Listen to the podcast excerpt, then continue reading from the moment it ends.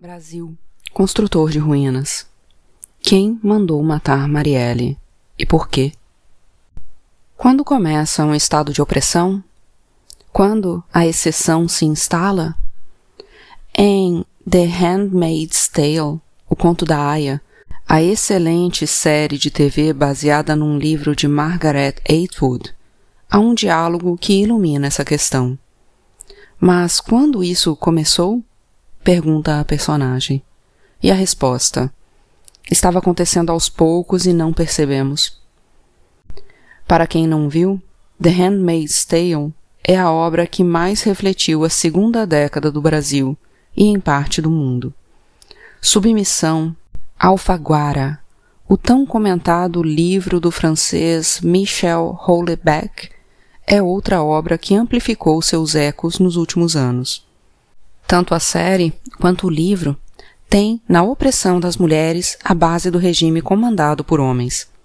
O poder é exercido a partir do recontrole dos corpos femininos, do sexo e da reprodução.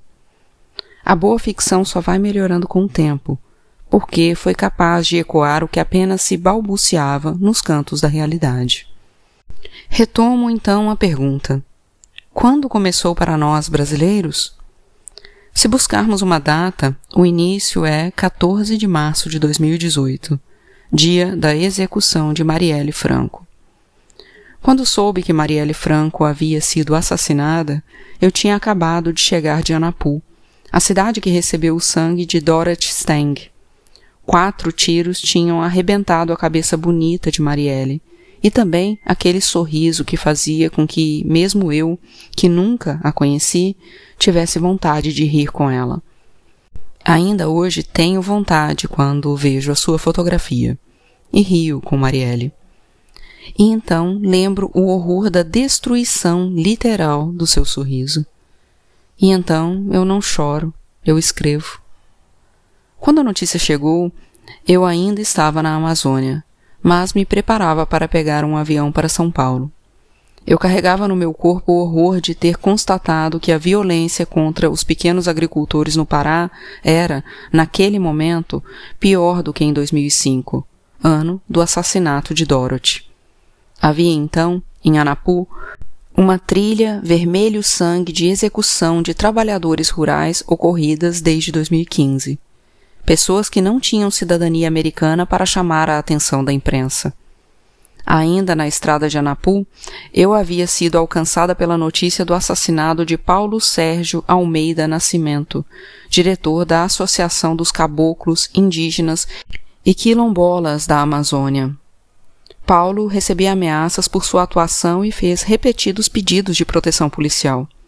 Ele cobrava providências dos governos federal e do Pará, além da Prefeitura de Barcarena, sobre a atuação da mineradora norueguesa Hidro Alunorte, que comprovadamente contaminou a água dos rios da região, ameaçando a vida da população e o meio ambiente.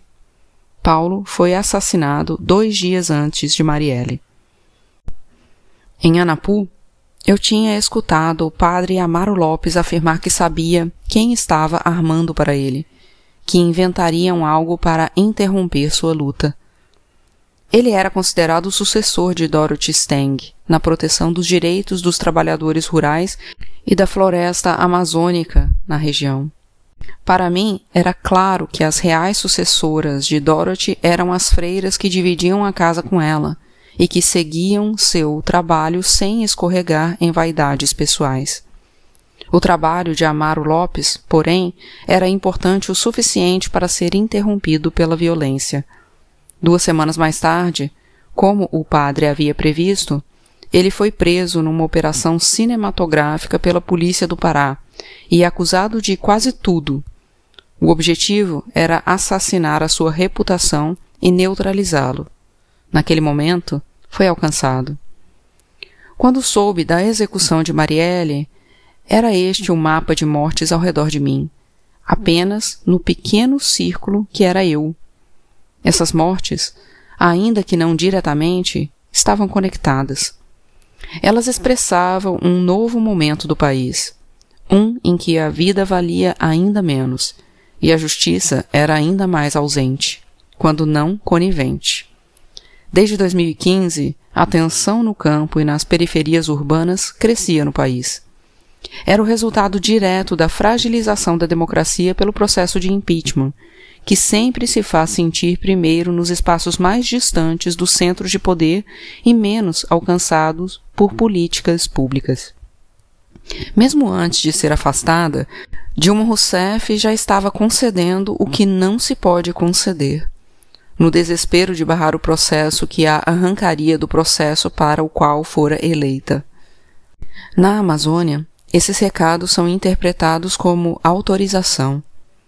Essas mortes expressavam também como o Brasil arcaico, aquele que ganhou uma imagem eloquente no retrato oficial do primeiro-ministro de Michel Temer, esmagava o Brasil insurgente que tinha avançado nos últimos anos, aquele que deslocava dos lugares dos centros e das periferias, confrontava o apartheid racial não oficial, rompia com os binarismos de gênero, enfrentava o patriarcado com cartazes e seios nus.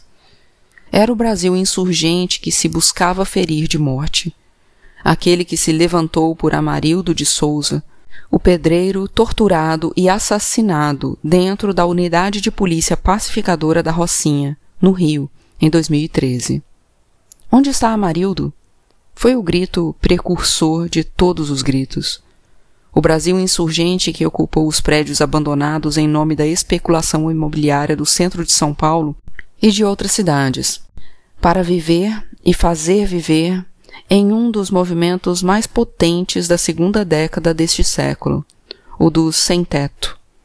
O Brasil insurgente, que denunciou que Rafael Braga foi o principal preso político dos protestos de 2013, porque era o pobre e era o negro que estava passando. Suas armas, um frasco de desinfetante pinho-sol e outra de água sanitária da marca Barra. Era este o Brasil que se buscava assassinar ao acertar a cabeça bonita de Marielle. O Brasil capaz de desafiar a paz que só é para alguns. O Brasil capaz de criar vida a partir das ruínas. Era este o que tentavam parar, mas que já não há como parar. Não apenas o Brasil que resiste, nem o que reexiste, mas o Brasil que rechiste e seguirá rexistindo. Eu descia a escada da casa que alugava. Ao chegar ao último degrau, tive a sensação de que o Brasil tinha sido rasgado. Comecei a descer a escada em um país e terminei em outro. No meio, a notícia do assassinato de Marielle Franco. O corpo flagelado de Marielle era o rasgo. Quando viajava para São Paulo, num percurso longo de três voos, em que podia checar as informações apenas nas escalas, percebi que esse sentimento não era só meu. Uma parte do Brasil se levantava, ocupava as ruas, se retorcia e gritava. Matar uma vereadora eleita a tiros era um passo além da violência extrema de um país que convive com o genocídio dos jovens negros, que convive com o genocídio dos indígenas, como se fosse possível conviver com genocídio sem corromper, além do possível, aquilo que chamamos de alma. O assassinato de Marielle não era um passo além, um passo já sobre o vão do abismo, até mesmo para o Brasil. Desde 2014, eu comecei a escrever uma palavra em vários dos meus artigos. Esgarçado, esgarçamento. Demorei a reconhecer o padrão. Às vezes, uma palavra se impõe pelos caminhos do inconsciente que percebe o mundo a partir de outros percursos. Esgarçada, a carne do país agora se rasgava, como se os corpos furados à bala, os corpos negros, os corpos indígenas, ao se tornarem numerosos demais, tivessem tornado impossível sustentar qualquer remendo. Mesmo uma costureira amadora sabe que não é possível serzir um pano rasgado demais, onde a pele juntada com agulha e linha de imediato se abre. Já não havia integridade possível no tecido social do Brasil, porque se matou demais. Marielle era o além do demais. Entendi então que também era um Brasil que morria com Marielle e que daquele dia em diante entraríamos numa outra fase de nossas ruínas continentais. Acredito que estava certa, mas acredito também que estava errada. Estava certa porque Marielle Franco acolhe em seu corpo todas as minorias esmagadas durante 500 anos de Brasil. Seu corpo era um mostruário, uma instalação viva da emergência dos Brasis historicamente silenciados. Marielle carregava múltiplas identidades. Negra, como é a maioria dos que morrem. Da favela, da maré, de onde vêm os que têm menos tudo. Mulher preta, a porção mais frágil e sujeita à violência da população brasileira. Lésbica, o que a lança em outro grupo flagelado pela homofobia. Carregando tudo o que era e será sempre, Marielle elegeu-se vereadora do Rio pelo PSOL e fez de suas identidades criminalizadas uma explosão de potência. Ela era a encarnação de um movimento que vinha tanto dos interiores quanto dos estertores do Brasil. Marielle encarnava um levante que não morreu com ela, mas que vem sendo massacrado nos últimos anos. Um levante criador e criativo que sonhava com outro Brasil, que almejava atravessar as oligarquias alegremente com seus pés descalços, como o fez no Carnaval de 2019, rumo a um outro jeito de ser Brasis no plural. Marielle tinha todo esse desaforo no corpo e ainda ousava rir, e ria muito, como fazem as mulheres que sabem que rir é um ato de transgressão, já que chorar é o que se espera de nós. Ao mesmo tempo, porém, eu estava errada. O Brasil pós-redemocratização, o país onde eu tinha vivido a minha vida adulta, não tinha morrido em 14 de março de 2018 mas sim quase dois anos antes, em 17 de abril de 2016, como escrevi anteriormente.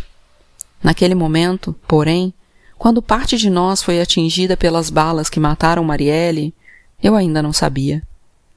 Uma parte dos brasileiros percebeu que algo terrivelmente definitivo tinha acontecido naquele domingo em que os deputados votaram pela abertura do impeachment de Dilma Rousseff. Mesmo os que eram favoráveis à deposição se chocaram com as tripas à mostra dos parlamentares, a votar em nome de Deus e da família contra uma presidenta que não havia cometido crime de responsabilidade. A vergonha atingiu quase todos nós, ou pelo menos muitos.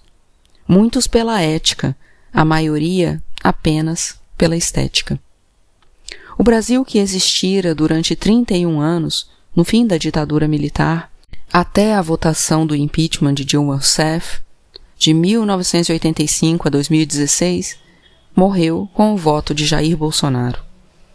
Naquelas mais de três décadas, o Brasil avançou e retrocedeu, convulsionou-se, desvelou-se, povoou-se de esperança, conviveu com o impossível de seus genocídios e protegeu agentes de Estado que cometeram crimes contra a humanidade durante o regime de exceção.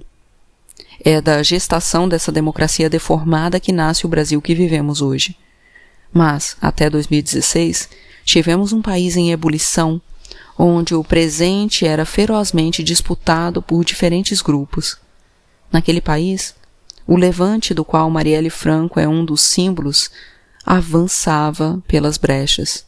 E avançava rápido, porque tinha séculos de atraso às suas costas. O voto de Jair Bolsonaro interrompeu esse processo e encerrou uma das fases mais ricas de possibilidades do Brasil. Seu voto consumava também a ligação entre os dois momentos do país, saltando sobre o período democrático, ao invocar o torturador e apontar o pavor da torturada, Bolsonaro uniu o passado ao futuro, como se ambos houvessem sido o mesmo. O dia seguinte decidiria o futuro do Brasil. Se a lei fosse cumprida e Bolsonaro denunciado, julgado e condenado, as instituições teriam mostrado que eram capazes não só de fazer a lei valer, mas também capazes de proteger a democracia e os princípios democráticos. A serviço das forças muito além de sua família, Bolsonaro era aquele soldado raso, despachado para a frente de batalha para descobrir se explode ou se a tropa mais gabaritada pode avançar com relativa segurança. Como ele ameaçou uma presidenta e homenageou um torturador e continuou tocando a vida porque a lei era a palavra morta, o Brasil afundou ali. Menos de um mês depois, em 12 de maio de 2016, dia do afastamento de Dilma Rousseff da presidência do país, Bolsonaro mergulhou nas águas do Rio Jordão, em Israel, para ser batizado pelo pastor Everaldo Dias Pereira, líder do PSC. Foi também naquele voto que Bolsonaro virou presidente da República, ou alguém com muitas chances de se tornar presidente da República. De personagem bufão do baixo clero do Congresso, ele foi promovido a representante das forças mais arcaicas, tanto as que queriam garantir a ampliação de seu poder no Planalto, como os ruralistas, quanto as que queriam alcançar o poder central, caso dos evangélicos. Naquele momento, também os setores das Forças Armadas, profundamente incomodados com a Comissão da Verdade e a pressão pela revisão da lei da anistia, viram uma oportunidade. Arriscada, mas ainda assim uma oportunidade. O capitão reformado, que era conhecido como oportunista, instável, insubordinado, poderia ser útil para barrar a produção de memória sobre o regime de exceção e reescrever a história. Poderia ser útil também para garantir a volta dos generais ao Planalto sem o trauma de um golpe clássico, como ocorreu em 1964. Acreditaram-se poder controlá-lo. Deviam ter ouvido um general mais experiente antes de se meter na perigosa aventura bolsonarista. Em 1993, em entrevista aos pesquisadores Maria Celina de Araújo e Celso Castro, o general Ernesto Geisel, quarto militar a presidir o Brasil durante a ditadura, afirmou: Não contemos o Bolsonaro, porque o Bolsonaro é um caso completamente fora do normal, inclusive um mal militar. Marielle Franco foi morta neste novo Brasil e por este novo Brasil escancarado pelo crime de Bolsonaro ao votar pelo impeachment. Este novo Brasil que é velho.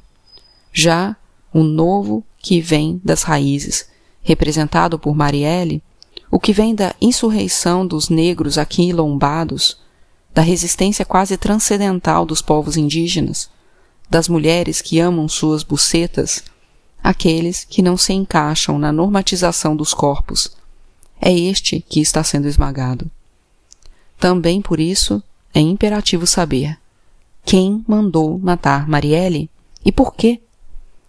Seja qual for a resposta objetiva, concreta, Marielle também foi morta por carregar no seu corpo o levante dos Brasis periféricos que nos últimos anos vem reivindicando o lugar de centro ela era a expressão cheia de curvas que tudo aquilo que aqueles que só conseguem conviver com ângulos retos sentem compulsão por exterminar. Não apenas porque são incapazes de lidar com outras formas geométricas, mas porque quando os excluídos do Brasil ocupam as tribunas pelo voto, aqueles que acham que o poder é parte do seu destino hereditário temem por seus privilégios Desde que a primeira mulher presidenta foi arrancada do Planalto por um impeachment descabeçado, a violência na floresta, no campo e nas cidades recrudesceu. A percepção era de que algo represado, contido com muito esforço, se liberava. E de fato se liberava. Todo o desejo de destruição recalcado pelo que chamam de politicamente correto, mas que é outra coisa, emergiu. E da forma violenta, como costuma romper o que é controlado com esforço, o que é empurrado para o fundo, sem trabalho de elaboração, tanto na esfera pública quanto na privada. Ainda assim, as Marielles seguiram. É de desejo de destruição que falamos, e é majoritariamente um desejo de destruição dos corpos das mulheres e dos LGBTQI, dos corpos que se recusam a ser normatizados, como Jair Bolsonaro e seus seguidores deixaram claro na campanha de 2018.